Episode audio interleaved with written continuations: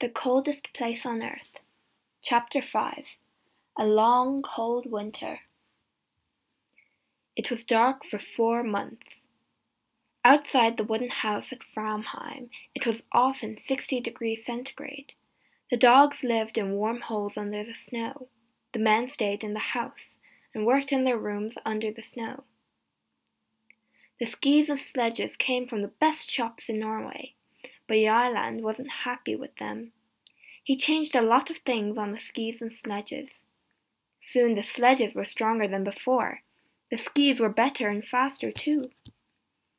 All the Norwegians worked hard. They looked after their dogs and worked on their equipment, the sledges, skis, tents. Every day they thought about their journey to the pole and talked about it. And every day Amundsen thought about Scott. One day in midwinter he talked to his men. Let's start early, before Scott, Amundsen said. Remember, Scott has more men than us, and he has motor sledges too. Perhaps they can go faster than us. Bjaaland laughed. Oh no, they can't go faster than me, he said. On snow, nothing can go faster than a good man on skis. We don't know, Amundsen said. You're the best skier in Norway, but you get tired and dogs get tired too. Motor sledges don't get tired, they can go all day and night. Johansen laughed angrily. That's stupid, he said. Perhaps the motor sledges can go all night, but the Englishmen can't. The English can't win, Roald.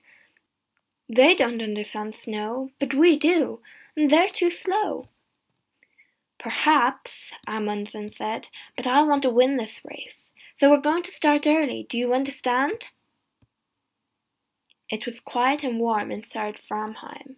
Bjaaland looked at Amundsen and thought about the long, cold journey in front of them.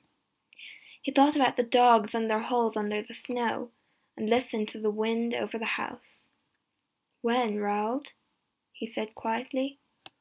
On August 24th, the sun comes back on that day. We start then. But we can't, Johansen said.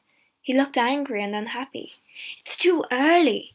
We can't start then. It's dangerous and stupid. Amundsen looked at Johansen coldly. You're wrong, Johansen, he said. We want to win, remember? So we start on August 24th.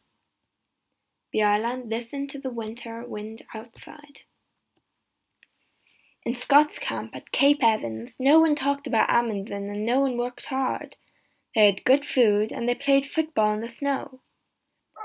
They wrote a newspaper, the South Polar Times, and read books. No one learnt to ski. No one worked on the motor sledges. Twice men went for long journeys across the snow. They walked and pulled the sledges themselves. Oates stayed at Camp Evans and looked after his ponies. Over the window in Cape Evans, Scott put a map of Antarctica. With a pen, he made a line from Cape Evans to the South Pole, and he put a little British flag at the pole. Under the map, Scott wrote the day for the start of their journey. We start on November 3rd, he wrote.